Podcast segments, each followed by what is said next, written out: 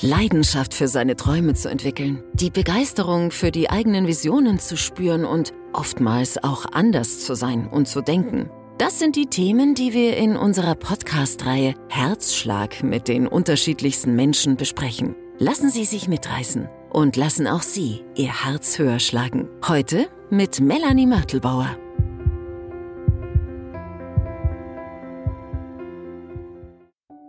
Herr Ziegler, ich freue mich, dass Sie da sind. Rainer Ziegler von Exakt Aktiv. Ein ganz spannendes Thema heute, weil es um ähm, ja, einen ganz anderen Ansatz im Bereich der Physiotherapie und der Gesundwerdung geht. Und darum würde ich jetzt sagen, vielleicht erklären Sie mir einfach mal, was es äh, mit Ihrem Konzept auf sich hat und wie Sie dazu gekommen sind. Ja, erstmal ganz herzlichen Dank, Frau Mittelbauer, dass ich heute hier sein darf. Gerne. Ich freue mich und ich komme auch gleich zum Thema. Und äh, ich bin seit 1985 in Kolbermoor als erste Praxis selbstständig und war schon immer neugierig neugierig äh, dahingehend, dass ich wissen wollte, wieso die Menschen die Beschwerden haben, die zu mir kommen und wie, wie ich ihnen am schnellsten und am besten helfen konnte. Und das Ziel war immer, dass nach jeder Behandlung eine Veränderung für den Patienten spürbar sein sollte. Nicht, dass man jeden heilt und das überhaupt nicht, weil das gibt es selten, aber dass es zumindest so ist, dass man spürt, jawohl, es verändert sich was. Manchmal auch nicht immer zum Guten. Das passiert schon, wenn eine Reaktion ist. In der Homöopathie sagt man der homöopathische äh, Erstimpuls sozusagen, der das Ganze erstmal aufwühlt. Aber das ist immerhin eine Reaktion vom Körper. Und das war immer mein Ziel. Und ein bisschen ist unser Beruf, äh, auch der des Osteopathen, so wie bei Tatort der Kommissar, der zum Tatort gerufen wird und die erste Frage an den Assistenten oder an die Gerichtsmedizin ist, was haben wir denn? Und genau so gehen wir, das hoffe ich meine Mitarbeiter auch, an die Patienten heran und sagen so, dann erzählen Sie mal, was haben wir denn? Also Sie müssen quasi so den Tatort abstecken sozusagen Ganz genau, richtig. und dann auch wirklich ihre, ihre Spürnase dann auch einsetzen sozusagen ja. und die richtigen Fragen stellen. Meine Frau sagt immer, du bist eine neugierige Nase, ah, mhm. du willst immer alles wissen und von jedem alles und sagen, jawohl, das gehört zu meinem Beruf, weil nur wenn ich alles weiß, kann ich mir ein Bild machen und kann die Zusammenhänge, die dann am Ende zu einer körperlichen Beeinträchtigung führen, erkennen und kombinieren. Mhm. Und da spielt es eben schon eine Rolle, ob jemand äh, Zähn, Zahnschmerzen hatte, eine Entzündung im Zahn hatte, ob jemand eine Operation hatte. Vielfach die Unfälle, die im Laufe eines Lebens passieren, die werden dann immer so vergessen. Es geht mir ja auch so, ich weiß jetzt auch nicht mehr jeden Radlsturz oder so, mhm. aber das addiert sich und irgendwann wird ein Strich gezogen, wird die Einzelsumme zusammengezählt und gibt ein Ganzes. Und das ist dann oft das Problem. Aha, okay. Und der Körper vergisst nichts. Also das ist ganz selten, wenn man es meistens nicht behandelt, dass es von selber ganz ausheilt. Ja, Sondern ja. es wird gespeichert und jetzt sind wir hier bei Memon. Wir kennen ja die Erinnerungsfähigkeit von Wasser, wir kennen Energie und das ist in den Zellen im Körper nicht anders. Mhm. Wenn Sie ein Trauma erlitten haben, dann speichert das der Körper in den Zellen. Und zwar in jeder einzelnen. Wir, wir vergessen es ganz gern, aber der Körper meldet sich dann genau. unter Umständen irgendwann wieder und erinnert uns daran. Genau, und der packt es mhm. entweder in Ecken oder in Organe mhm. und da schlummert es, bis es eben durch andere Konfigurationen und Ereignisse wachgerufen wird. Ah, ja. Und dann ist es wieder da. Das kann man behandeln und kann das auch ziemlich rausnehmen und äh, so weit den Körper bearbeiten lassen, dass es nicht mehr stört und dass selbst wenn es wachgerufen wird, dass es nicht mehr Schmerzen oder Beeinträchtigungen macht. Mhm. So, und das ist unsere Aufgabe als erstes, dieses gesamte Umfeld zu haben. Wie ist die Lebensgewohnheiten? Zum Beispiel sind häufig Beschwerden im Sommer, ist ja warm, aber es gibt Klimaanlagen. Mhm. Und manche Beschwerden entstehen durch den Luftzug der Klimaanlage. Ja. ja, weil wenn der, der Mensch kommt ja meistens so und sagt, ah, ich habe plötzlich tut mir die rechte Schulter weh. Ja. Und es ist ja nicht so, dass am Montag früh man aufwacht und die Schulter denkt sich, na, heute ist Montag, jetzt tue ich mal weh. Sondern sie hat ja einen Prozess durchlaufen. Und die Schulter selber tut es ja nicht aktiv machen, sondern es ist immer eine Folge. Mhm. Und es könnte jetzt sein, dass in der letzten Woche hat man 30, 35, 37 Grad. Der Mensch sitzt an seinem Schreibtisch, vielleicht ist ein Fenster offen oder zwei und es mhm. gibt Durchzug, dann ist es mhm. das. Oder er sitzt in der Luft, äh, im Luftzug von der Klimaanlage und die ist halt auf 18 Grad eingestellt und pustet ihm langsam immer die ganze Woche in die Schulter. Mhm. So, und dann hat er irgendwann seine Spannung damit verschiebt sich zum Beispiel ein Wirbel und plötzlich hat er Beschwerden bis in den Arm runter, Kribbeln, Taubheit in den Armen oder kriegt eine ähm, Epikondylitis, also den Tennisarm mhm. und er hat eigentlich gar nichts gemacht. Ja. Was so auch stimmt. Er hat nichts gemacht, aber die Umstände waren so, dass es eben eine Ursache für die Beschwerden gibt. In der Regel ist es so, dass es nichts gibt einfach von selber. Es gibt immer eine, eine Ursache, eine Causa, auch wenn wir sie nicht immer rauskriegen.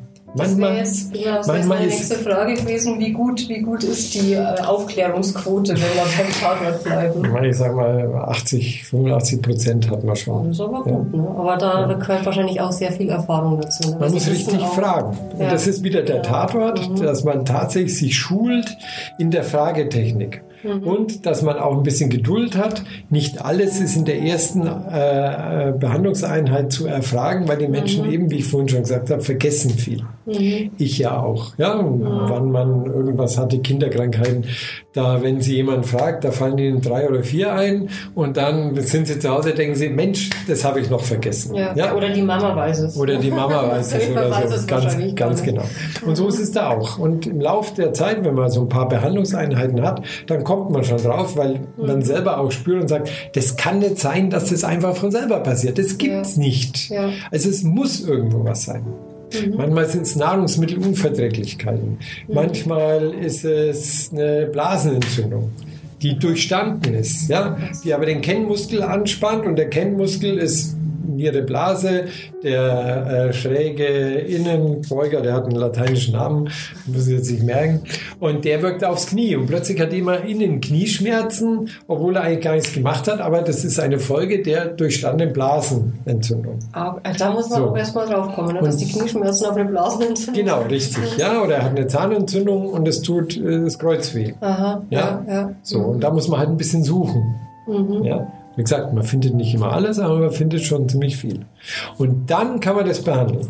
Hat sich da, weil Sie sagen, es gibt ja immer für alles eine, eine Ursache, ne, und Sie gehen ja die Ursache an, also eine Tatortermittlung, Ursachenforschung.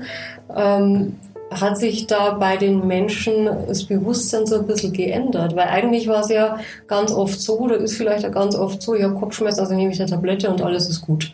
Ne? Und dann äh, habe ich jeden Tag Kopfschmerzen und das über Monate hinweg. Naja, und mit den Tabletten geht schon.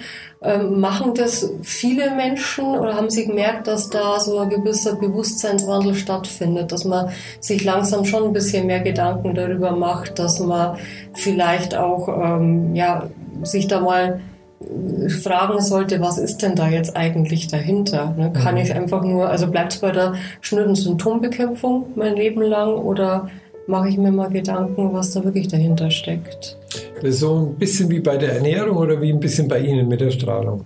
Mhm. Teils, teils. Es gibt eine zunehmende Menge an Menschen, die sich informieren und die Gegebenheiten nicht einfach akzeptieren, mhm. sondern die Hintergründe wissen wollen und die auch aktiv was tun wollen. Mhm. Und es gibt eine andere Menge, die leider auch ein bisschen anwächst, die Gegebenheiten akzeptiert und dann tatsächlich ihre Tablette nimmt und damit, äh, ich sag mal, fast ergeben zufrieden ist. Mhm. Weil der, Ansch der Verzehr, ich sag mal, Verzehr von Schmerzmitteln, das klingt immer so lustig, aber das ist ja schon fast eine Essensration, ja, was ja. manche Menschen nehmen, der nimmt zu. Mhm. Das können Sie statistisch sehen. Ich habe die Zahl nicht ganz parat, aber das ist eine Kurve, die steigt äh, sehr stark an. Weil, weil mehr Menschen stärkere Schmerzen haben oder weil einfach der ja, der Weg, einfach mal eine Tablette einzuwerfen, weil der irgendwie leichter ist. Auch wieder mehrere Dinge. Einmal, wir halten weniger aus. Ah, okay. Bisschen weicher, ja. so hart würde ich es nicht sagen, aber wir sind nicht mehr so gewohnt, was auszuhalten. Das ist wie mit Hunger oder Durst. Ja. Also da, wenn an jeder Ecke ein Brezelstand und ein Bäcker und Metzger ist, ich meine, Sie brauchen nur in die Münchner Straße schauen, warum sind denn so viele Essensstände mhm. dort? Warum hat ein Weihnachtsmarkt, keine Ahnung, sagen wir, die Hälfte ist ein Essensstand mhm. und die andere Hälfte ist nur Weihnachten und Co., weil diese Bedürfnisse, diese Grundbedürfnisbefriedigung tatsächlich ein Geschäftsmodell ist. Ja, und das mhm. lernen wir ja schon als Kind so, wenn wir im Berg gehen, Mama, ich habe Hunger und wie weit ist es noch, dass man mal was durchsteht mhm. und sagt, nee, und Brotzeit gibt es erst, wenn wir auf der Hütte sind. Aha. Ja, und dieses Aushalten, das lässt schon nach. ja, und okay. wir werden ja auch überall umsorgt, es ist überall warm, es ist alles eben, es gibt ja keine Schwellen mehr. Wenn das Pflaster in der Fußgängerzone ein bisschen holprig ist, dann gibt es gleich einen Aufschrei, weil man ja unebenen Boden hat und so weiter. Es muss ja alles betoniert sein, warm, trocken, geschützt. Mhm. Und die Kleidung ist, ich will jetzt nicht sagen, dass man da immer frieren muss, aber ich meine, Daunending bis minus 40 Grad und so weiter, das haben wir ja alles, dass uns ja nirgendwo aus unserem Gleichmaß was rauswirft. Mhm. Keine Grundsatzkritik ist eine Beschreibung. Mhm. Und das spiegelt sich eben auch mit Beschwerden und so weiter wieder, ob die Menschen ein bisschen was aushalten oder nicht. Ja, ja. Und deshalb ist der Griff zu einer Schmerztablette, weil auch der Zugang relativ leicht ist, mhm. wir können es einfach kaufen, mhm geht auch schneller. Und ich bin erstaunt, wie viele auch Kinder regelmäßig, nicht jeden Tag, aber regelmäßig Schmerzmittel nehmen oder bekommen. Mhm. Und äh, das ist die eine Seite. Und die andere Seite ist, dass es eine zunehmende Menge an Menschen gibt, die das nicht akzeptieren und vor allen Dingen auch Ärzte, die eben nicht nur sich als Pillenverschreiber verstehen, sondern die auch sagen, nee, da müssen wir jetzt gucken. Ich habe mal was von Osteopathie gehört, ich habe was von Physiotherapie gehört, mhm. ich kenne vielleicht sogar jemanden und wir arbeiten mit vielen Ärzten sehr gut zusammen, die sagen, du, das ist was für euch. Ich habe da einen Patienten, ich habe dem schon drei Packungen Voltaren verschrieben. Ich weiß nicht genau, was er hat, aber irgendwas stimmt da nicht und das ist was für euch, guckt mal. Mhm. Und damit kommen die Menschen auch durch diese Hilfe, die sie von dem Arzt erfahren, äh, zu uns oder zu Kollegen, das sind ja nicht nur wir, und äh, sind damit auch in der Lage, jetzt aus dem passiven Schmerzmittelkonsum in eine Aktivität zu kommen. Mhm. Es ist ganz interessant, dass Sie jetzt die Ärzte erwähnen, weil Sie haben in einem Vorgespräch, das wir beide geführt haben, mal äh, was ganz Interessantes gesagt. Und zwar, Sie sind ja jetzt seit was, 1985 sind Sie jetzt in der Physiotherapie. Und Sie haben gesagt, damals war das total neu und da hätte auch kein Arzt dran gedacht, äh, Physiotherapie zu verschreiben, weil es das da im Prinzip noch gar nicht so gab. Das finde ich auch ganz interessant. Können Sie da noch mal so ein mhm. bisschen was erzählen? Also in den letzten, das sind jetzt 35 Jahre, 36 Jahren, hat die Physiotherapie hier in Deutschland einen gewaltigen Schritt gemacht. Es war, äh, wo ich in die Ausbildung kam, waren die, war die Zahl der Schulen vielleicht 35, 40. Und wie ich aus der Ausbildung rauskam, gab es auf einmal 75 und fünf Jahre später über 100 mhm. Ausbildungsstätten. Mhm. Und damit wurde eine enorme Menge an Therapeuten überhaupt erstmal für den Markt verfügbar. Mhm. Und vor allen Dingen aus den skandinavischen Ländern, die auch viel die Manualtherapie entwickelt haben und die diese ersten Zusammenhänge äh, mit konfiguriert haben, kamen immer neue Impulse, wo die Physiotherapie eigentlich tätig sein kann. Und es hat sich ein Spektrum entwickelt, das jetzt in der Osteopathie sozusagen gipfelt äh, wo also innere Organe, die wir jetzt als Physiotherapeuten nicht unbedingt lernen, mhm. ähm, innere Organe, äh, Nerven und Bewegungsorgane zusammenkommen, Gehirne, Gehirnzellen und die, die Steuerungssysteme. Ähm, und die, die, die Anwendungsgebiete sind viel, viel größer geworden. Mhm. Und es reicht ja ich sage mal, von der klassischen Bewegungstherapie über die Manualtherapie, wenn Sie Wirbel oder Rippen blockiert haben, Nachbehandlung natürlich nach Sportverletzungen. Mhm. Das ist ja immer so der Traum vieler Therapeuten. Ich will nur mit jungen, hübschen Sportlerinnen äh, arbeiten. Ja, aber die Mehrheit der Menschen besteht halt aus Nichtsportlern und es sind nicht alle mehr jung und hübsch. Und äh, dann natürlich die Neurologie, die ganzen äh, Erkrankungen des Nervenapparats, Schlaganfälle Anfälle und so weiter. Aber Kinder, Behinderte, ganz mhm. großes Thema, das hat sich auch viel, viel weiterentwickelt in der mhm. Behindertentherapie, ist der Einsatz der Physiotherapie und auch der Osteopathie enorm gewachsen und macht wahnsinnig viel Sinn mhm. und tut den Menschen unheimlich gut. Wie kam das denn, dass das jetzt so, ähm, ja, so einen Zulauf äh, bekommen hat und dass das auch akzeptiert worden ist, also vor allem auch in der Schulmedizin immer mehr? Ne? Wahrscheinlich auch noch nicht bei allen, aber dass da auch eine die Akzeptanz sich so vergrößert hat? Na, es hat sich eben die Erkenntnis durchgesetzt, dass Bewegung nicht schadet ja. und dass, wenn man Menschen früh mobilisiert, es zu einem viel schnelleren Erfolg auch nach Operationen kommt. Also die Liegezeiten sind ja heute, das wissen Sie im Krankenhaus, die sind noch ein Drittel von dem, die wir vor 30 Jahren hatten. Mhm. Da war ein Blinddarm, der war noch zehn Tage im Krankenhaus. Der ist mhm. heute nach dem dritten Tag ist er zu Hause. Mhm. Sie werden, wenn Sie eine Hüftprothese oder Knieprothese bekommen, entweder am gleichen oder am nächsten Tag werden Sie mobilisiert. Sie laufen mhm. draußen rum und sei es mit Krücken und da kommt ein Therapeut und es geht sofort los und mhm. Sie gehen sehr schnell nach Hause. Äh, Sie kriegen äh, in den gesamten Nachbehandlungsspektrum viel schneller, viel mehr Bewegungsimpulse. Auch die Herzinfarkte haben ganz äh, ihr strukturiertes Bewegungsprogramm. Mhm. Und äh, da hat sich in der Medizin diese Erkenntnis schneller Mobilisierung und umfassender Mobilisierung durchgesetzt und damit ist der Bedarf natürlich gekommen. Mhm. Ähm, man betreut die Menschen auch anders. Also man lässt sie nicht nach der Operation einfach 14 Tage im Krankenhaus liegen und sag ja. dann nach Hause und schau, wie du zurechtkommst, ja. sondern tatsächlich, äh, weil es auch ums Geld geht, mhm. dass im Kosten-Nutzen-Faktor, ich gebe Geld für die Bewegungstherapie aus und spare mir aber mittel- und langfristige Folgekosten. Mhm. Also ist eigentlich ein nachhaltiger Ansatz. Und die Rechnung geht auf. Mhm. Ja? Also mhm. jeden Euro wir machen ja bei uns im Exakt Aktiv, machen wir ein geführtes Gerätetraining und da weiß man von Untersuchungen von der Sporthochschule Köln, dass wenn man einen Euro da reinsetzt, spart die Krankenkasse fünf Euro. Ah, okay. So, also das ist die Wertschöpfung, die aha, man hat. Natürlich kostet eine Euro erstmal ein Euro Geld, mhm. aber sie sparen wirklich mittel- und langfristig fünf Euro.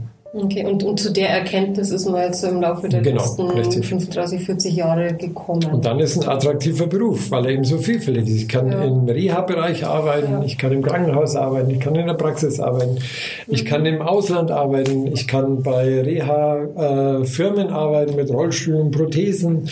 Mhm. Also es, ich kann in die Forschung gehen, jetzt haben wir ja die Akademisierung, ich kann in die Hochschulen gehen, ich kann Dozent werden, ich kann Lehrer werden. Also es ist mhm. alles offen. Also es gibt wenig Berufe, äh, die so verzweigt sind und so diversifiziert sind, wie jetzt die Physiotherapie. Und da tut sich auch ganz viel. Ne? Also da kommen viele Disziplinen hinzu und ja, wahrscheinlich auch neue Ansätze, neue Erkenntnisse. Und wir haben in unseren Einrichtungen immer die Vernetzung interdisziplinär mit dem Training, weil mhm. der Therapeut kann zwar was verändern und kann was impulsieren, aber dann braucht der Körper diese Wiederholung. Mhm. Und die können wir nie auf Rezept oder mit der Behandlung leisten, weil sie zwischen 3, 30, 300.000 Wiederholungen brauchen, um Muster teilweise oder ganz zu verändern. Mhm. Also wenn Sie mal gewohnt sind, dass Sie die Schultern so hochziehen, bis Sie die Schultern wieder runterkriegen, brauchen Sie vielleicht 300.000 Wiederholungen. Also müssen Sie 300.000 Mal so machen. Das schaffen Sie in der Physiotherapiebehandlung ja. nie und zu Hause denken Sie die Hälfte der Zeit nicht daran. Und deshalb haben wir auch so Einrichtungen wie Exakt Aktiv mhm. äh, gegründet, wo Sportwissenschaftler, ausgebildete Sportwissenschaftler, also nicht angelernte Hilfskräfte, sondern wirklich hochqualifizierte Mitarbeiter mhm. äh, Kunden betreuen, die auch auf Rezept das Training bekommen, mhm. Physiotherapeuten da sind und wo sie äh, erstmal eine Eingangsdiagnostik machen und dann mit dem unter Anleitung trainieren mhm. und das wiederholen und stabilisieren, was der Therapeut vorher verändert hat. Mhm. Und dann gehen sie wieder zum Therapeuten und dann wieder ins Training und so weiter. Und so baut sich das auf. Und die Betreuung ist immer langfristig zu sehen, weil die Veränderungen mindestens 12 bis 18 Monate brauchen. Drunter passiert nichts. Eine lange Zeit, ja. Und das war ja auch, das hat einer der Gründe, warum ich auch hier gesagt aktiv gegründet habe, mich immer so genervt, dass ich Patienten hatte, die sind im Frühjahr gekommen mhm. und die sind im Herbst gekommen. Mit genau den gleichen Beschwerden. waren sie Urlaub. Mhm. Und dazwischen waren sie im Urlaub. Ja. Mit genau den gleichen Beschwerden. Mhm. Äh, ich meine, das war gut fürs Geschäft, weil wir immer viele Patienten hatten. Aber das ist Quatsch. Ja. Und so, also so sollte man nicht denken und so mhm. möchte ich auch nicht denken. Ja, es erfordert ja schon auch viel Geduld bei dem Patienten. Ne? Also das, das überhaupt mal äh, jemanden zu verklickern, was es für eine langwierige Sache ist, weil wir leben ja in einer unglaublich schnelllebigen Zeit und es wird ja immer schneller. Es wird, äh, ne, also die Anforderungen werden auch immer äh, größer, immer, immer fordernder. Das heißt, äh, du tickst irgendwie schon auch so, wenn ich jetzt äh, einen Kreuzbandriss habe, dann muss ich in fünf Wochen wieder fit sein, weil erstens wartet mein Arbeitgeber auf mich und zweitens ähm, will ich selber auch wieder fit sein. Ne? Also da, das meine ich mit Ungeduld. Ähm, wie, wie nehmen Sie das denn wahr bei, bei den Menschen, die zu Ihnen kommen? Ja, ist schon so, nur wenn der Schmerz sie bremst, dann lernen sie Geduld. Und Patient heißt ja Geduld von Patientia die Geduld. Mhm. Also das lernt man schon. Wobei mit den, ich sage jetzt mal, modernen Behandlungstechniken und mit dem, was wir wissen, geht vieles viel schneller. Mhm. Vieles viel schneller. Mhm. Und auch die OP-Methoden, die sind viel besser geworden. Mhm. Ja, da hilft uns natürlich die Arthroskopie, aber auch innerhalb, wie man arthroskopiert, welches Nahtmaterial man nimmt, welche äh, Knoten man macht, wie man wen, welche Muskeln die verbindet, die Hüftprothesen, diese Passgenauigkeit, die jetzt auf den einzelnen Menschen adaptiert wird, mhm. das hilft wahnsinnig viel. Ja, mhm. auch die Diagnostik. Ja, heute MRT, CT, das ist ein ganz normales diagnostisches Mittel. Mhm. Wo ich angefangen hatte, es gab ein Röntgenbild und das oft noch in einem Furcht furchtbarer Qualität. Aha, ja, da konnten ja. sie mehr Malen nach Zahlen machen, als dass sie da was erkennen konnten. Ja, das Aha. war Nebel. Und es ist ein Quant, also nicht Quantensprung ist ein kleiner, es ist ein Riesensprung, der mhm. da passiert ist. Ja. Mhm. Und das macht schon viel schneller.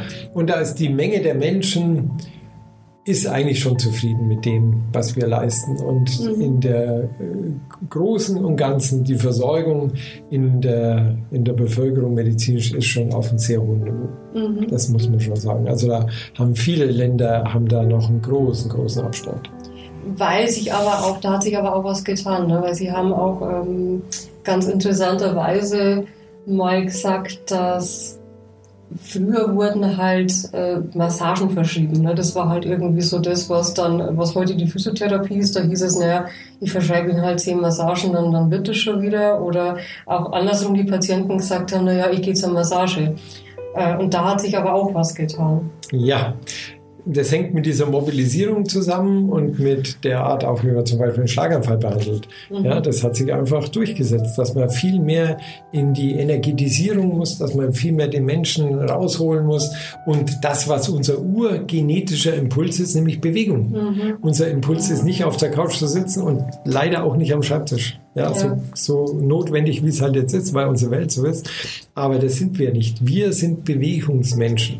Wir kommen aus unserer Urgenetik her, also so 30, 40.000 Jahre zurück, kommen wir von einer täglichen Laufstrecke die war so um die 40, 45 Kilometer. Ja, also wir waren Jäger und Sammler. Genau, das, die, das so waren die Männer und die Frauen, die waren so 20, 25 Kilometer unterwegs am Tag. Mhm mit Tragen. Also wir haben wirklich viel mhm. getragen. Da kommen wir her. Mhm. Und das ist nicht weg, ja. nur weil wir jetzt einen PC haben. Ja. Und diesen Impuls aufzunehmen und wieder in den Menschen zu geben, der ja, wurde erkannt und macht eben auch jetzt die Veränderung in der Therapie hin, mhm. äh, weg von der passiven Therapie hin zur aktiven Therapie. Mhm. Mm, jetzt hat sich aber das einfach so hingehend verändert, dass wir immer mehr Schreibtischjobs haben, dass auch durch die Digitalisierung immer mehr am Schreibtisch möglich ist. Ich muss einfach gar nicht mehr so viel rumlaufen. Ich habe alles, die meisten haben inzwischen zwei Bildschirme am Schreibtisch. Ich habe alles vor mir. Ich muss mich eigentlich minimal bewegen, wenn ich einen Schreibtischjob habe. Ne, äh, wird immer als ganz positiv empfunden, macht uns auf Dauer aber wahrscheinlich körperlich ziemlich kaputt. Und da haben sich wahrscheinlich auch die Krankheitsbilder ganz äh, massiv verändert. Mhm. Genau, wir sehen ja auch eine Verstärkung der äh, Beschwerden und Wirbelsäulenbeschwerden. Das ist ja auch eine exorbitante Zunahme. Es gibt ja immer diesen äh, Barmer-Bericht jedes Jahr über die mhm. Gesundheitsstatistik, wie viele mhm. Prothesen gemacht wurden, wie viel Prozent äh, Rückenschmerz ist und der Anstieg ist enorm. Ja. ja. Selbst bei den Menschen, die beginnen, sich mehr zu bewegen oder die sich mehr bewegen, selbst die haben diese Beschwerden, mhm. weil die Zeitdifferenz einfach so groß ist. Ne? Wenn sie acht Stunden am PC sitzen, können sie halt mit einer halben Stunde Bewegung das wenig mhm. kompensieren und mhm. das Dilemma. Man muss eins wissen, wenn ich am Computer sitze, bin ich ja relativ starr auf meinen Bildschirm gerichtet und zumindest einige Fabrikate und die früheren war so, dass ja ein, dieser Pixelpunkt von links oben nach rechts unten läuft. Mhm. Und dann bleibt er eine Zeit äh, quasi äh, wach und das Auge durch dieses Schauen, um was zu sehen, schaut quasi dem Schatten dieses Pixels nach. Mhm. Und um das zu ermöglichen, müssen Sie die Pupillen ganz weit aufmachen und dürfen die Augen eigentlich nicht so viel bewegen. Das kennt man ja auch. Ja? Sie können wirklich nur von links oben nach rechts unten, sonst sehen Sie auch nichts mehr und Sie lesen dann auch am PC nichts mehr. Dann übersehen Sie Sachen. Ja? Dann geht mhm. das Fenster auf, das kriegen Sie gar nicht mit, wenn Sie nicht alles offen haben. Und wenn Sie dann mit dem Kopf rumhampeln, ist es weg. Mhm. Also das ist heute auch noch so, auch bei modernen Bildschirmen. Ja, das ist dieses am, äh, auf dem Bildschirm starren. Genau, richtig. Kennen, ja. Und andersrum ist es so, wenn irgendwo ein Fernseher läuft und Sie sind in einem Raum, Ihr Blick wandert immer wieder dahin. Aha. Ja, wenn Sie in einem Lokal sind, und sitzen so halb schräg zu irgendeinem Bildschirm und läuft Fußball jetzt gerade ja, ja, ja, dann müssen Sie sich mal beobachten oder auch andere Menschen, die gucken immer wieder hin, gucken dann wieder zu ihrem Gesprächspartner, aber gucken immer wieder hin. Das Aha. zieht einen an, dieses Flimmern und dieses ein bisschen Bewegen, was man so wahrnimmt, ist ja nur zweidimensional, nicht dreidimensional, das zieht einen an. So, und um das zu sehen, müssen Sie aber die Pupillen ganz weit aufmachen und müssen die Augen in die Mitte ausrichten. Mhm. Und dann stellt der Körper, also der Mensch, den Körper, den Rest still, mhm. damit sich die Augen nicht mhm. bewegen. Mhm. Und wenn da oben die Augen etwas sehen müssen, das ist wie mit den Ohren, mit Hören, mit der Nase, mit Riechen und mit dem Kiefer, mit Essen und äh, Schmecken, dann muss sich der Rest vom Körper diesen hohen Systemen unterordnen. Mhm. Also egal was da passiert, runter ist Ruhe. Mhm. Und damit bewegen sie sich kaum mehr. Und weil Sie jetzt gerade auch so von Kiefer gesprochen haben, das führt wahrscheinlich dann auch zu Verkrampfungen, gerade Ganz im genau, ähm, ja. Kopf, Schultern, ja. Nackenbereich. Manchmal empfehlen wir, wer starke Halsbeschwerden hat, dass er, wenn er am Computer sitzt, ein Kaugummi kaut. Das ist nicht ideal, das weiß aha, ich schon. Okay. Aber dass wenigstens ein bisschen Bewegung passiert. Aha, aha. Andersrum können Sie auch nicht auf so Ballstühlen und beweglichen Stühlen sitzen, wenn Sie am PC arbeiten, weil Sie werden wahnsinnig, wenn dauernd Ihre Unterlage hampelt.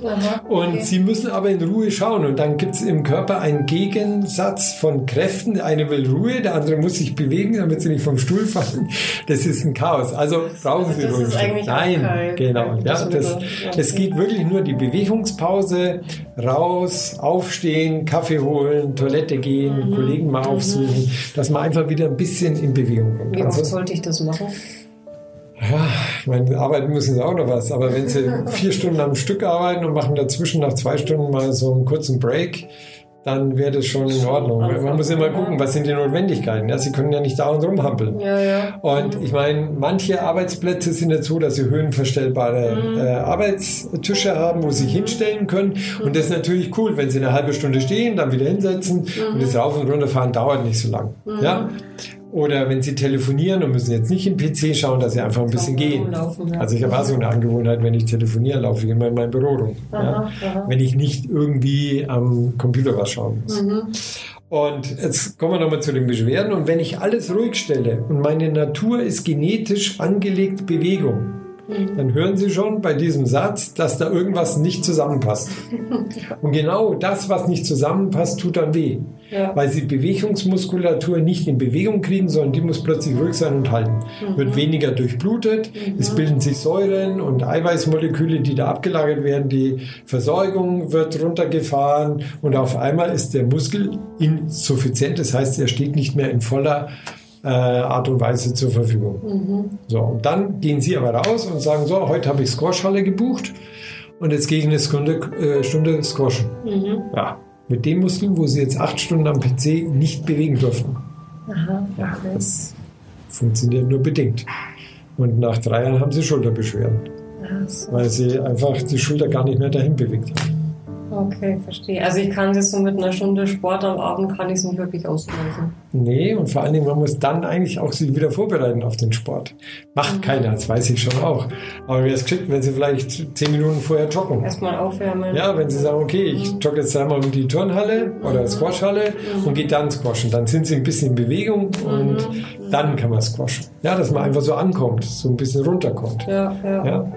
Oder mein Radlfahren und Schwimmen, das wird ja immer empfohlen, dass man das tut, aber das hat eigentlich nichts für den Rücken zu tun. Sondern beim Radlfahren sitze ich genauso wie im Büro, halt nur auf dem mhm. Fahrrad. Mhm. Und das Einzige, was ich da mache, oder die drei Dinge, die ich mache, ist natürlich fürs Herz.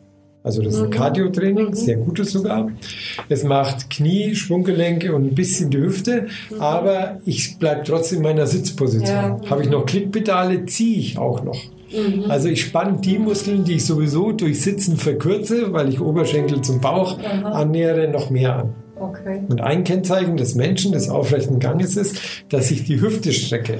Mhm. Das ist auch das einzige Lebewesen, nämlich wir, die das können. Affen können zwar auch laufen auf zwei Beinen, aber die haben immer gebeugte Hüften. Mhm, genau. Also kein Säugetier hat die Überschreckfähigkeit der äh, Hüfte. Also diese ganz gerade Haltung. Genau, sogar mehr oder weniger gerade. Ne? Beim Schritt muss ich rennen. Mhm. Und wenn ich jetzt sitze, habe ich meinen rechten Winkel oder weniger und ich komme nicht in die Streckung. Und am Fahrrad habe ich es eben auch nicht. Ja, okay. Und wenn ich jetzt Brust schwimme und wenn Sie im Schwimmbad mal gucken, wenn die, oder im See, wenn die Menschen schwimmen, ja, die haben den Kopf schön draußen, dass er nicht nass wird und ja. die Beine unten und dann schwimmen sie im, im Prinzip fast ähnlich wie sie sitzen. Und diejenigen, die ganz gerade schwimmen, das sind die, die dann zu den Meisterschaften gehen. Und wenn sie dann die Kamera im Becken haben und von unten mal die Schwimmer an den Wettkämpfen anschauen, wie gerade die sind Aha. und wie weit es zu uns fehlt, dann nehme ich mich schon auch ein. Ja. ja, da sehen Sie also, was Brustschwimmen bedeutet, haltungsgerecht mhm. und eher schädigend. Verstehe. Ja. Aber wahrscheinlich ist da die Selbstwahrnehmung auch gar nicht Klar. mal so real, ne? Weil man hat dann schon immer das Gefühl, dass man jetzt gerade sitzt und dass, dass man alles richtig macht. Also ich merke jetzt auch im Gespräch, ich habe jetzt im Laufe des Gesprächs gemerkt, wie, wie zusammengesagt ich eigentlich auf dem Stuhl sitze. Ne? Ja. Ähm, aber man glaubt eigentlich so, auch wenn man jetzt so an Schwimmen denkt, dass man das ja eigentlich, dass man da ganz gerade ist. Und wenn man sich dann selber auf dem Video sehen würde, dann äh, würde man wahrscheinlich total. Und die Menschen, die kraulen, sind eben wenig. Ja, mhm. also sehen sie ja kaum. Und die Rückenschwimmer auch seltener, weil man immer Angst hat, man stößt irgendwo an. Oder man hat die Beine eben auch hängen und unten und dann ist es auch nicht mhm. dynamisch. Mhm. Und äh, die Wahrnehmung ist so, wenn Sie jetzt zum Beispiel sitzen und müssen irgendwas lesen und schauen, dann muss der Körper die Wahrnehmung runterfahren. Mhm. Weil er ist so konzentriert und Sie müssen sich auch um diese Datenmenge, die Sie aufnehmen, mhm. müssen sich auch konzentrieren. Mhm. Da können nicht 20 irgendwelche Zipperleins oder der Magen oder sonst irgendwas oder eine Haltung irgendwo sich bemerkbar machen, weil es gar nicht geht. Also ja. werden die abreguliert. Aha. Und es hört eben nicht um 17 Uhr auf, wenn sie mhm. aufhören in der Arbeit, mhm. äh, in der Arbeit aufhören, sondern das zieht sich fort, weil das engrammieren sie und das machen sie jeden Tag, das fängt in der Schule schon an. Ja. Ich hatte einen tschechischen Arzt, der auch so ein Bewegungskonzept erarbeitet hat.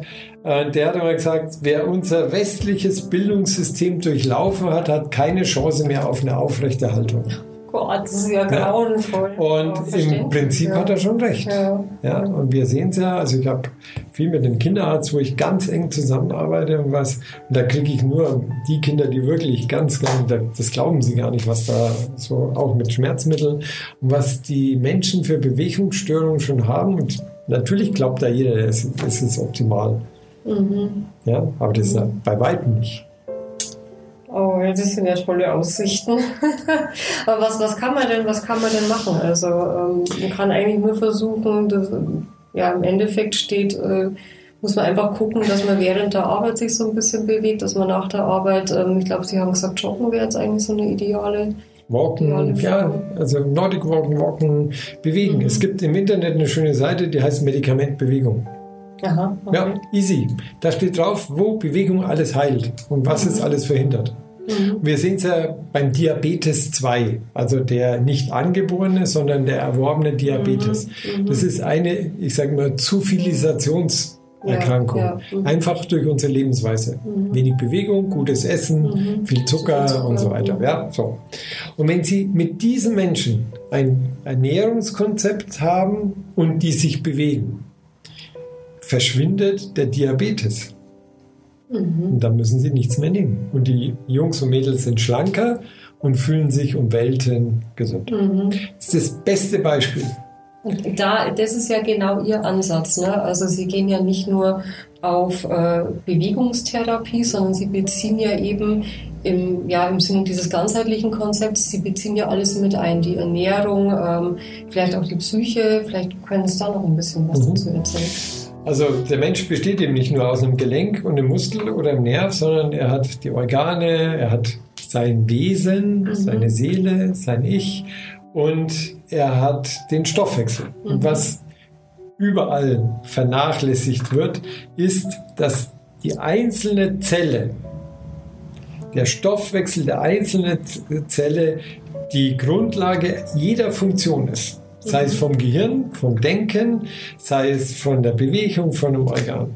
Mhm. Und wir können, das merken wir auch, wir haben Patienten, da arbeiten wir uns tot, da ist vollkommen egal, was wir machen und wie wir uns anstrengen, weil die Störung im Stoffwechselbereich ist. Mhm. Und wenn, es ist wie wenn die Steine, wenn sie ein Haus bauen und die Steine, die einzelnen Steine bröseln, mhm. dann können sie noch so eine schöne Architektur vor Augen haben und den besten Zement nehmen und so, dann bröseln ihnen die Steine nach einer mhm. Zeit weg. Mhm. Und so ist es auch. Wenn die Zelle, die einzelne Zelle nicht gesund und arbeitsfähig ist, dann funktioniert das System, wo die Zelle drin ist, nicht und dann funktioniert der Rest eben.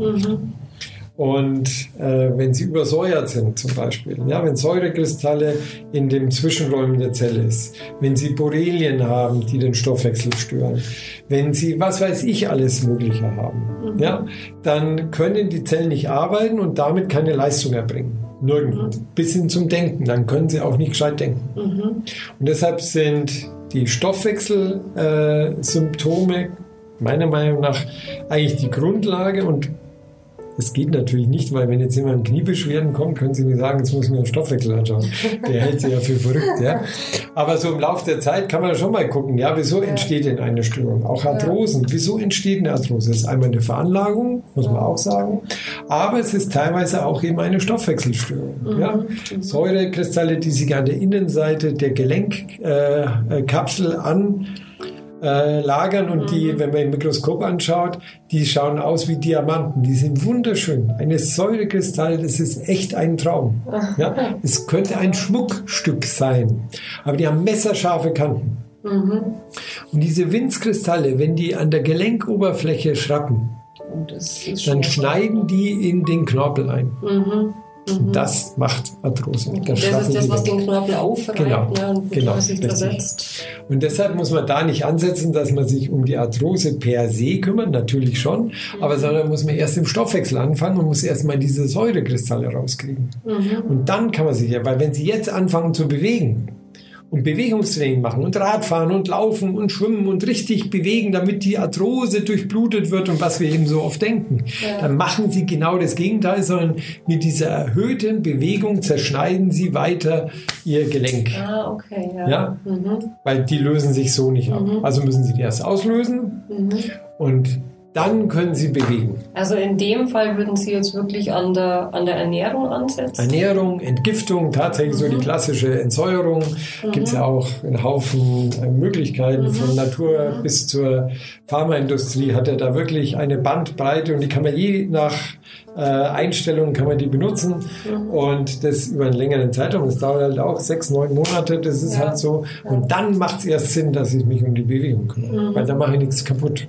Sind Sie, ähm, das fand ich jetzt ein ganz gutes Beispiel, weil das einfach zeigt, dass man eben nicht nur immer auf eins gucken muss. Also selbst wenn man jetzt äh, zum Glück an den Punkt gekommen ist, dass man sagt, ich möchte jetzt mal die Ursache und nicht die Symptome bekämpfen, sondern die Ursachenforschung betreiben, Ermittlungsarbeit. Mhm. Ähm, und dann, und dann gehe ich eben, dann gehe ich eben den Schritt, dass ich äh, meinen Blick so ein bisschen ausweite. Ist das, kommt es bei den, kommt es bei den Leuten an?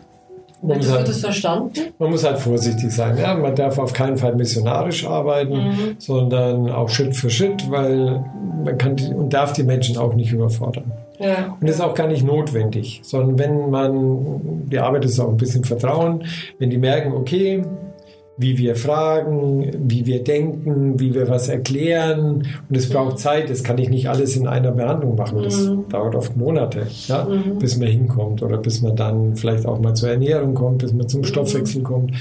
Aber wenn ich das so langsam aufbaue, wenn ich einen Plan habe, eine Struktur, wenn ich sage, okay, das gehört dahin, das gehört dahin und das ist das und wir beginnen jetzt mit dem mhm. und äh, wir machen Schritt für Schritt und immer wieder Abfrage, wie ist denn der Stand, dann sind die meisten Menschen sehr dankbar. Und Sie hatten mhm. vorhin die Frage der Psyche.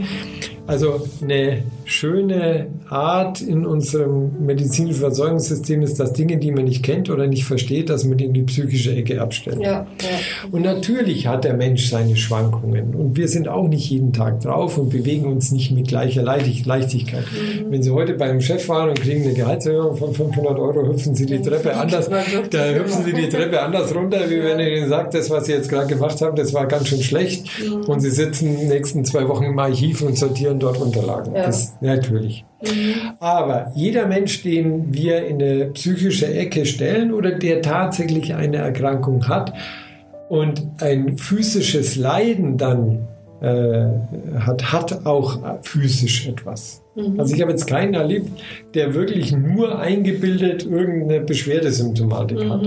Der hat da schon was. Mhm. Das ist vielleicht ein bisschen exorbitant stark im Vordergrund oder er fokussiert da was drauf. Ich habe auch Patienten gehabt, wo ich gedacht habe, die müssen sich nicht operieren lassen, aber die wollten sich unbedingt operieren lassen. Und dann muss ich sagen, okay, dann lass dich halt operieren und ob es dann besser ist oder nicht, ist deine Sache, weil der Mensch ja. ist einfach frei. Ja. ja. Aber im Grundsatz nehmen, also zumindest soll es bei uns so sein, nehmen wir die Beschwerden immer ernst und dann hat er halt eine andere Gewichtung in seiner Beschwerde. Aber das ist halt er. Und da muss ich ihn mhm. auch so lassen, weil ich will ihn nicht verändern. Ja, ja. ja? Und äh, wenn wir gemeinsam einen Weg gehen, dann muss ich ihn auch ernst nehmen und nicht sagen, oh, das ist Psychal. Mhm. Ja. Aber das haben Sie selber gesagt, das passiert ganz oft. Ne? Also ich glaube, bei Ärzten ist das auch ganz oft noch so vorherrschend, äh, wenn es da keine, kein, wenn sie das nicht mit irgendwelchen Medikamenten bekämpfen können und das bleibt, äh, ob es jetzt ein Schmerz ist oder eine Verkrampfung, dann ähm, ist es halt psychosomatisch, sagt man dann genau. immer. Und dann wird man ganz schnell in so eine, so eine Ecke gedrängt. Und ich denke, man muss schon mal die Menschen verstehen, wenn sie jeden Tag Kopfschmerzen haben oder mhm. jeden Tag tun ihnen Bein wie das, also das muss man sich versuchen vorzustellen, was das bedeutet, dass man so einen hohen energetischen Aufwand machen muss, seine normale Tätigkeit mhm. äh, zu leisten mit dieser äh, Beeinträchtigung. Ja, ja, also das ist ja doppelt oder keine Ahnung wie viel, das kann man ja nicht gewichten, aber es ist ein wesentlich höherer Aufwand, den ich betreiben mhm. muss. Es ist nicht mhm. easy going. Ja. Und dass die Menschen ein bisschen aggressiver werden, ein bisschen ungeduldiger werden, mhm. dass die äh, irgendwann mal sagen, nee, jetzt langt's mir aber oder sonst, dass die sich ein bisschen verändern, das ist ja nicht ganz mhm. von der Hand zu weisen. Also, mhm. und das, wenn ich das mir immer wieder vor Augen führe, dann verstehe ich das auch. Mhm. Und wenn ich dann signalisiere, okay, pass auf, ich glaube dir, wir haben das ja oft, dass den Menschen gar nicht geglaubt wird, dass sie Beschwerden haben, weil die halt ein bisschen strange sind. Ja, und manchmal mhm. ist es so, dass sie sagen, an dem Fuß, ich röntge und sehe nichts. Mhm. Also, wenn ich nichts sehe, kann nichts sein. Aber das stimmt ja nicht. Mhm. Es kann ja trotzdem was sein. Ja, wenn der einen Zahnschmerz hat und die Ferse tut ihm weh, dann sehe ich an der Ferse natürlich nichts, sondern da ist halt der Zahn. Also, wenn ich da, jetzt kommen wir zum Anfang wieder so ein bisschen diesen Tatort äh, Modus fahre, mhm. dann komme ich oft auf Dinge, die erstmal unerklärlich sind, aber im Kontext sich dann ja. doch klarer darstellen. Mhm. Und dass der dann gereizter ist, wenn er fünf bei fünf Herzen war und jeder sagt, du spinnst, also es sagt natürlich keiner, aber ich kann dir nicht helfen und du musst damit leben. Der best, nächstbeste Satz, schauen Sie mal Ihr Alter an, Sie sind 40 Jahre, Sie müssen mit Ihren Beschwerden jetzt leben. Das ist ja der nächste Satz, da haben Sie auch keine Perspektive. Und ich sage jetzt immer, das meiste, nicht alles, aber das meiste kriegt man zumindest ein bisschen besser. Aha. Und wenn man den Anspruch hat, dass nach einer Behandlung es zumindest eine Veränderung geben soll, und auch wenn die nicht groß ist, dann ist es eben ein Punkt, der Ihnen selber, das wissen wir ja auch, auch hilft. Mhm. Ja? Jetzt sind wir es aber wahrscheinlich ziemlich gewöhnt, und vielleicht ist es auch eine Generationenfrage, aber ich glaube, oder ich habe so den Eindruck, dass wir es einfach gewöhnt sind, ähm, selbst also wir sind auch faul. Also wenn ich weiß, okay, ich habe da, ich habe da einen Schmerzpunkt oder ich muss da irgendwas machen, äh, beziehungsweise andersrum, da ist ja eigentlich, ich komme ja gar nicht so, oder viele Menschen kommen ja gar nicht an den Punkt, dass sie sagen, ich kann da selber was machen, geschweige denn ich will da selber was machen. Also das ist das, was ich, was ich bei vielen Menschen auch mitkriege, äh, dass die sagen, dass sie sich dem Ganzen so ergeben und halt dann äh, sich auf das verlassen, was ihnen der Arzt beschreibt. Ne? Dann kriegen sie halt, äh, wenn sie Diabetes haben, kriegen sie halt, nehmen sie da halt ihre Tabletten und nach dem Herzinfarkt äh, nimmst du halt, äh, keine Ahnung, 20 verschiedene Tabletten am Tag und dann machst du das dein Leben lang. Aber der Gedanke, dass man da selbst auch, ähm, dass es zumindest die Möglichkeit gibt, selbst was zu machen, der ist ja bei vielen gar nicht da. Es ist auch ein bisschen Frage des Glücks, wen Sie treffen und wer Ihnen welchen mhm. Rat gibt. Und oftmals sind es Arbeitskollegen, Freunde, Bekannte, Familie, die ja. einen dann auf den Weg kriegt oder man forscht ein bisschen im Internet. Mhm. Wie ich vorhin schon gesagt habe, es gibt eine Hälfte, die immer besser aufgeklärt und äh, auch weniger bereit ist, mhm. Dinge zu akzeptieren. Ja. Und die andere Hälfte, die halt Gott ergeben sich in die Schicksale hineinfügen. Ja, ja, genau. Aber es ist wahrscheinlich auch eine ganz individuelle Geschichte. Ne? Wen Sie treffen. Ja. ja? Mhm. Wen Sie treffen. Also, wenn Sie nach unserem Gespräch jemanden treffen, werden Sie anders irgendwas sagen als vor unserem Gespräch. Ja. Ja, und da hat der Glück, der vielleicht sagt: Mensch, ich habe die und die Beschwerden schon und ich kann nicht mehr richtig laufen oder sonst irgendwas. Mhm. Und dann sagen Sie: Ach, ich habe da letztens mit so einem komischen Typen gesprochen und der hat mir da was erzählt, das Medikament Bewegung, schau doch mal auf die Internetseite. Mhm. Und da steht drin, aha, bei den Beschwerden, regelmäßige Bewegung, zweimal die Woche, vielleicht im Fitnessstudio und meine Physiotherapie oder Osteopathie mhm. hilft. Und dann treffen sie wieder und sagen, das habe ich gemacht, deinem Rat gefolgt, mir geht's super, völlig mhm, gut. Mhm. Ja, das ja. war einfach die Begegnung mit ihm. Ja. Ja, es ist auch, auch eine Charaktersache. Ne? Ich glaube, ich muss da, also da muss man auch, auch eine gewisse Offenheit haben und ähm, ja, muss sich auch einfach mal selber so ein bisschen, so ein bisschen disziplinieren und sagen, ich mache einfach das, was ich selber machen kann. Und klar gibt es noch andere Faktoren. Also Sie haben vorhin bei der Arthrose haben Sie gesagt, da ist auch eine gewisse Veranlagung einfach da. Aber das, was ich selber machen kann, warum mache ich das dann nicht? Ne? Also gerade wenn ich weiß, dass ich da eine Veranlagung habe, sollte ich ja eigentlich mir mein Leben lang Gedanken machen, was ich tun kann, um dem Ganzen so ein bisschen entgegenzuwirken. Aber der Mensch ist so, wie der Mensch ist. Und ich habe vorhin schon gesagt, man soll nicht missionieren und man muss ja. die Menschen so nehmen, wie sie sind, ja. denn wir haben keine anderen. Ja, also von daher ist es schon auch in Ordnung. Wenn einer sich entscheidet, dann kriegt er trotzdem seine Behandlung, auch wenn er selber jetzt nichts macht. Ja? Mhm. Weil ihn deswegen irgendwo in die Ecke zu stellen oder sagen, nur weil du das nicht magst, helfen wir dir nicht. Ja, das ist ja, ja nicht korrekt. Ja. Das ist ja nicht unser humanistischer Ansatz, den wir haben. Mhm. Aber man darf ihm trotzdem immer wieder sagen, es könnte noch ein bisschen was geben. Und ich meine, wir versuchen ja selber auch vieles zu vermeiden. Und wie heißt der, der Hund, der Schweinehund, der innere, ja? Das ist schon auch wahr, sich aufzuraffen und was zu tun. Aber ich denke, es muss ja nicht immer 100% sein. 70% lang ja auch schon. Mhm. Ja? Und ich darf meine Ziele einfach nicht so hoch stecken.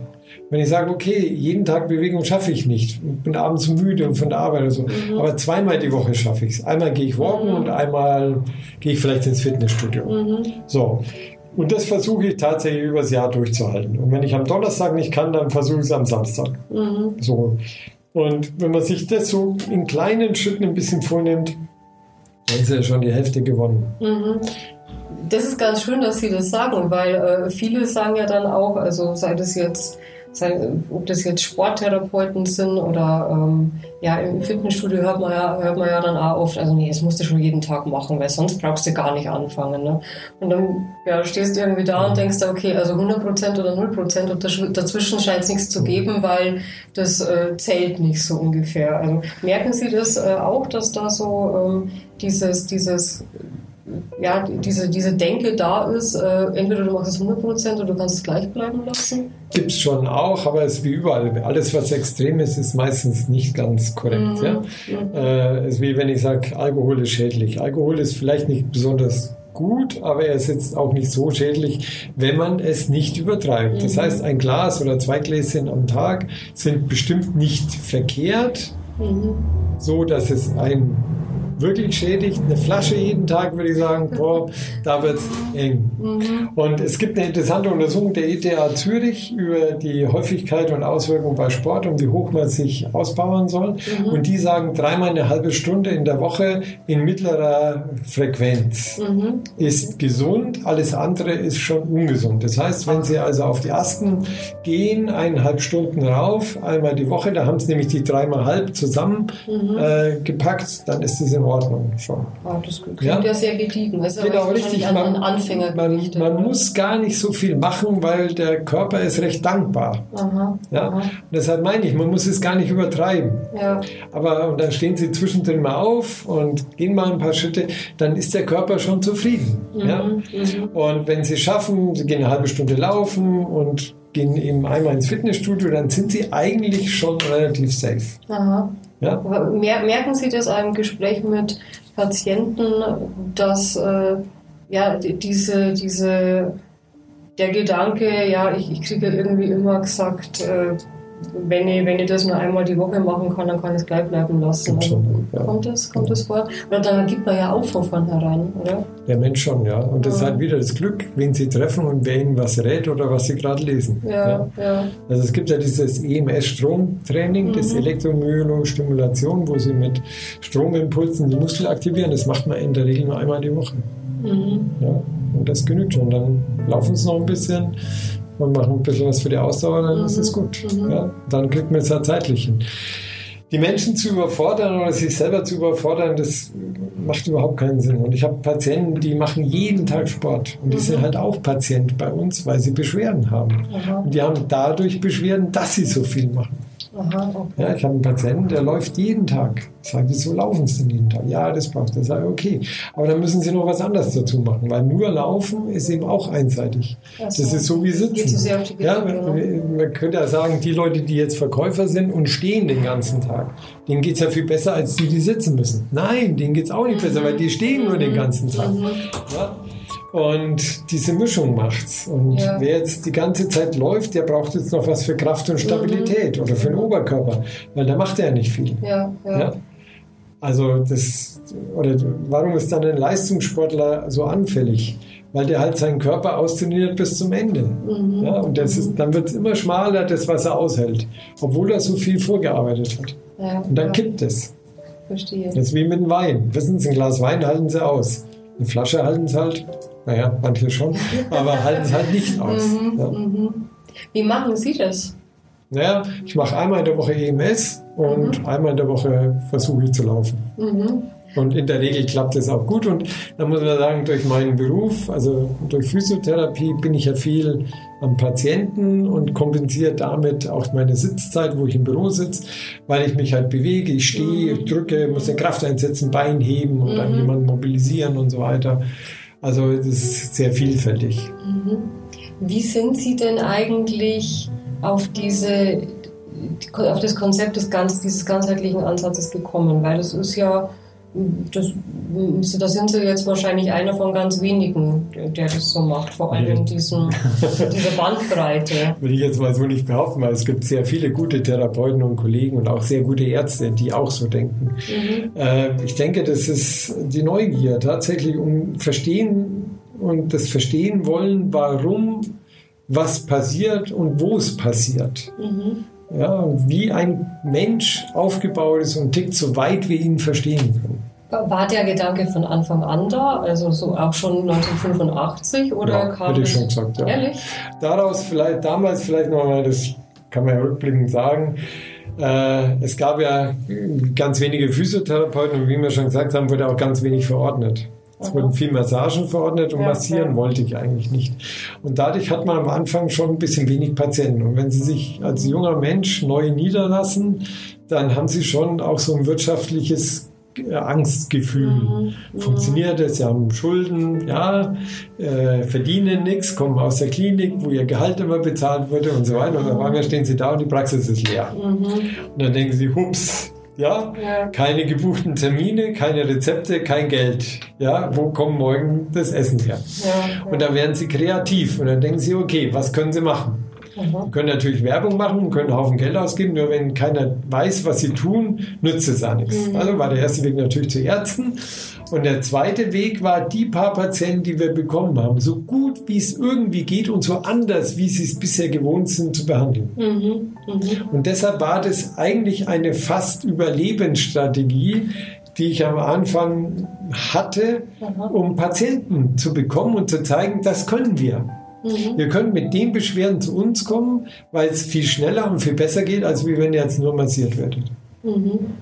Und dann hat sich es auch rumgesprochen. Ja. Und gleichzeitig ist wahrscheinlich auch generell in der Gesellschaft das Bewusstsein so ein genau. bisschen.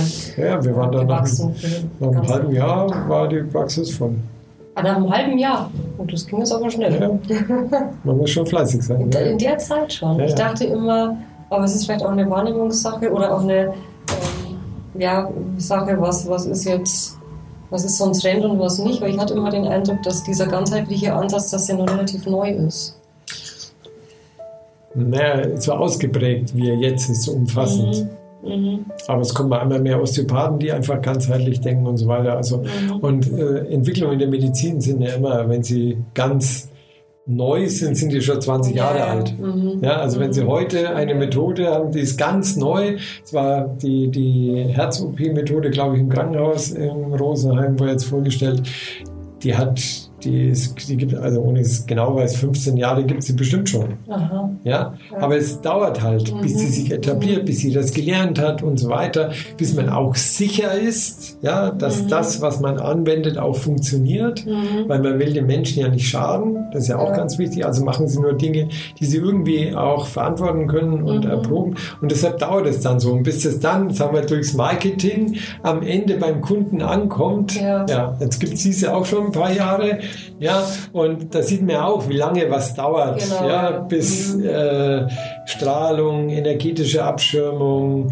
Bewusstsein für Schädigungen im System, da geht es ja auch um die Zellen, ja, um die genau, elektrische äh, Ladung mhm. der Zellen. Wir sind ja da gar nicht weit weg. Und deshalb mhm. haben wir uns ja auch für Memon entschieden. Ja dass ja. wir die Einrichtungen unserer Mitarbeiter schützen. Wann, wie, wie kam, wann kam denn der Gedanke, wodurch kam denn der Gedanke, dass äh, elektromagnetische Strahlung auch so einen intensiven Einfluss auf den Körper hat? Äh, eigentlich schon lange, viel zu lange, ohne dass ich was gemacht habe, muss ich schon auch sagen. Ja. Auch da gibt es immer Dinge, die halt immer drängender und ja. sind. Aber mit der ganzen Toxikation, mit der Vergiftung, Mhm. sei es durch die äh, Stoffe, die wir zu uns nehmen über die Nahrung, also mhm. die ganzen Düngemittel mhm. und Spritzmittel und so weiter. Und ähm, Säuren, Basen, unsere normalen Gifte, mhm. dann das, was aus der Atmosphäre runterregelt von den Flugzeugen und so weiter, mhm. bis hin zum Silberjodid von den gespritzten Hagel, geht ja auch irgendwo hin. Also ja, ja das sind Schwermetalle, Silberjodid äh, oder Edelmetalle, die halt dann quasi bei uns im Körper irgendwo mhm. landen, weil da schnüffeln wir halt ein. Und dann gehört damit auch Strahlung und Wasser gehören einfach damit dazu. Mhm. Und wir sind gerade auf dem Weg zur GWÖ, Gemeinwohlökonomie-Zertifizierung. Mhm. Äh, das ist eine Initiative von einem österreichischen Menschen, der die Unternehmen zertifiziert hinsichtlich ihrer sozialen wirtschaftlichen Nachhaltigkeitsausrichtung, mhm. Mitarbeiterbehandlung, Lieferketten, was jetzt im Gesetz mhm. ist und so weiter. Mhm. Und wie werden Gewinne verteilt und wie werden die Mitarbeiter am Unternehmen beteiligt und so mhm. weiter und so weiter. Also sehr komplex. Mhm. Also das ist ein ganzes Buch und ganz ein, da haben wir das nochmal aufgegriffen und gesagt, ja, wir müssen also neben Jobrat, dass man Mitarbeiter möglich macht, dass er ein Fahrrad sich kaufen mhm. kann und eben gesundes Bio-Essen, was sie bei uns kriegen mhm. und ihren Apfel und sonst irgendwas, dass wir eben auch schauen, wie ist denn die Hülle, wie ist das, die Atmosphäre mhm. in der Arbeit, ja. weil das können wir beeinflussen als Unternehmer. Mhm. Ja, ich kann ein Arbeitsumfeld schaffen, wo ich sage, okay, nach meinem Wissen und Wissensstand haben wir eben äh, keine äh, schädlichen Kleber verarbeitet, streichen die Wände nicht mit irgendwelchen ausstrahlenden Dingen und wir haben eine energetische Abschirmung oder Veränderung, dass der Körper in dieser Arbeitszeit so wenig wie möglich geschädigt wird. Genau, also es ist ja keine Abschirmung, sondern Schutz. Ne? Schutz, also ja, Entschuldigung. Ist ja, äh, ähm, ja Umwandlung der, genau. der Neutralisierung, genau. genau. So. Mhm. Und das war, also wenn man, sagen wir, wenn man Mitarbeiter schätzt und das traue ich mir auf unsere Fahnen zu schreiben, dass wir wirklich ein Augenmerk auf die Gesundheit unserer Mitarbeiter haben, soweit wir uns das trauen dürfen. Ja, man muss immer die, die Sphäre des Menschen beachten, dürfen uns ja nicht zu sehr einmischen. Aber dass das schon eine Aufgabe von uns Unternehmern ist, dass wir uns um die Menschen kümmern, soweit wie es geht. Werden auch bei uns mhm. behandelt, die Mitarbeiter. Mhm. Äh, alle Leistungen stehen ihnen umsonst zur Verfügung. Wie gesagt, es gibt Bio-Obst und mhm. gesundes vegetarisches Bio-Essen, wer das mhm. will, und so weiter und so weiter. Und dass wir uns so weit kümmern, wie es ja. ihnen geht. Sehr schön. Aber ich würde es auch machen, wenn es nicht so wertgeschätzt wird, weil es mein Impuls ist, weil ich mhm denke, das ist wichtig und richtig. Ja. Mhm. So, und dann kann jemand mitgehen, wenn er mag und es auch noch ausbauen. Und mhm. wir öffnen auch alle Zugangswege und alle Informationen und so weiter, die uns zugänglich sind. Und wer das nicht mag, ist auch in Ordnung. Wie mhm. gesagt, nicht missionieren. Wie ist es bei den Patienten? Erklären Sie denen äh, den Schutz vor elektromagnetischer Strahlung, beziehungsweise dass Ihre Räume ähm, diesen Schutz mit Memon haben. Auch, wir haben das ja bei uns im Newsletter und dann mhm. haben wir so laufende Bildwand, wo das immer mhm. auftaucht, alle mhm. paar Bilder, dass wir geschützt sind. Dann ein Teil der Mitarbeiter trägt die Armbänder, mhm. Mhm. was wir zwar da nicht bräuchten, weil wir ja im Haus selber so sind, mhm. aber da sprechen schon manche davon, hey, was haben sie denn da und so weiter. Ja, auch hier wiederum vorsichtig mit der Missionierung. Ja, ja, ja muss man auch aufpassen. Aber es weckt schon, in, aber es weckt schon Interesse. Und es gibt auch manchmal Menschen, die sagen, irgendwie ist bei euch hier anders. Aha, okay. So diese Ohne dass sie es wissen. nicht wahrnehmbare atmosphärische Änderung. Aha, aha. Es ist, ich sage schon, das Klima ist schon ein bisschen anders. Also so das Raumklima. Mhm, mhm. Also auch die, die, die Luft, die Atemluft. Ne? Ja, so ein bisschen ja. frischer. Aha, und manche merken das von sich aus. Auch hier ist wieder die Sensibilität. Ja, stimmt, ist ja, auch unterschiedlich. Ja, ja? stimmt. Also da geht es wahrscheinlich auch so ums Körperbewusstsein. Ne? Aha, interessant. Also, und Sie sagen auch, das ist ähm, ein Teil Ihres ganzheitlichen Ansatzes, was ja jetzt quasi so noch der, ja, das, das letzte Puzzlestück war, kann man das so sagen? Ob es das letzte schon ist, weiß ich noch nicht. Bin ja. immer noch nicht ganz sicher, weil es gibt schon viele, äh, äh, viele Themen, die wir noch sicherlich weiter und intensiver bearbeiten mhm. können. Ja? Mhm. Ernährung ist so ein Thema. Ja, was nehmen wir zu uns? Und ich meine, die Klimadiskussion ist nur eins. Es müssen nicht alle Vegetarier werden. Mhm. Ganz bestimmt nicht. Aber der Schnitzel, das auf den Tisch kommt, das darf auf keinen Fall aus dieser Massentierhaltung kommen. Mhm. Und wenn wir diesen Schritt schon mal schaffen, dann sind wir schon mal zwei Schritte weiter. Mhm. Dann ist das Fleisch auch gesünder ja. hat nicht so viel Giftstoffe in mir und wenn ich es dann esse, hat meine Leber und meine Niere nicht so viel mit Toxinen zu tun mhm. und ver, verhackstückelt meine, meine Zellen, sondern dann wird es ganz anders verstoffwechselt und ich habe nicht so viel Schaden im Körper. Und so rum bin ich wieder bei meiner Bewegung und kann mich wieder leichter bewegen, weil ich nicht zu viel Toxine in mir habe. Da schließt sich der ja. Kreis. Oder Hormone von den äh, Hormone für das Wachstum und Antibiotika. Ja, genau. ja ein gesundes Tier braucht ganz wenig Medikamente mhm. und die nehme ich dann nicht zu mir und muss die auch noch verarbeiten. Mhm. Mhm. Also das da ist schon, also wir haben schon noch einiges zu tun. Und natürlich die Erwärmung, wenn wir jetzt 38 Grad mal haben oder in Kanada 50 fast ja. und Mittlerer Westen von USA, ich meine, das müssen wir erstmal aushalten, aber das machen wir schon alles mit. Und das ja, ist halt im Kleinen, dass man sagt, okay, dann kauft dein Schweindel halt mal im Biomarkt. Ja. Du musst ja nicht verzichten, aber da weißt du wenigstens, das hat eben äh, kein großes Treibhausgas mit verursacht. Mhm. Jedenfalls nicht so. Ja, genau. Ja, also es hängt dann doch alles zusammen. Ne? Und äh, ich finde es ganz großartig, dass es ja vielleicht auch immer mehr Unternehmen gibt, also einzelne Menschen, aber auch immer mehr Unternehmen, die sich dessen bewusst werden und die da äh, ihren Teil dazu beitragen. Also da kann man nur hoffen, dass das ähm, nicht nur ein Trend ist, sondern dass das wirklich so ein gesellschaftlicher Wandel ist. Also ich bin ganz, ganz davon überzeugt, dass wir als Unternehmer in unserem kleinen Kreis viel bewirken können Und wenn ich nur einen oder zwei Mitarbeiter habe, dann erreiche ich die mhm. und ich gebe ein Zeichen und Impuls und vor allen Dingen unseren Kindern und Enkelkindern können wir immer sagen, sorry, ich konnte es nie ganz verhindern, die Katastrophe. Ja. Aber ich habe zumindest einiges gemacht, äh, um es nicht noch zu verschlimmern. Mhm. So. Ja. ja. Alles, was wir tun, schadet. Muss man ganz klar sagen. Auf jedem Stuhl, wo ich sitze, der ist irgendwo hergestellt.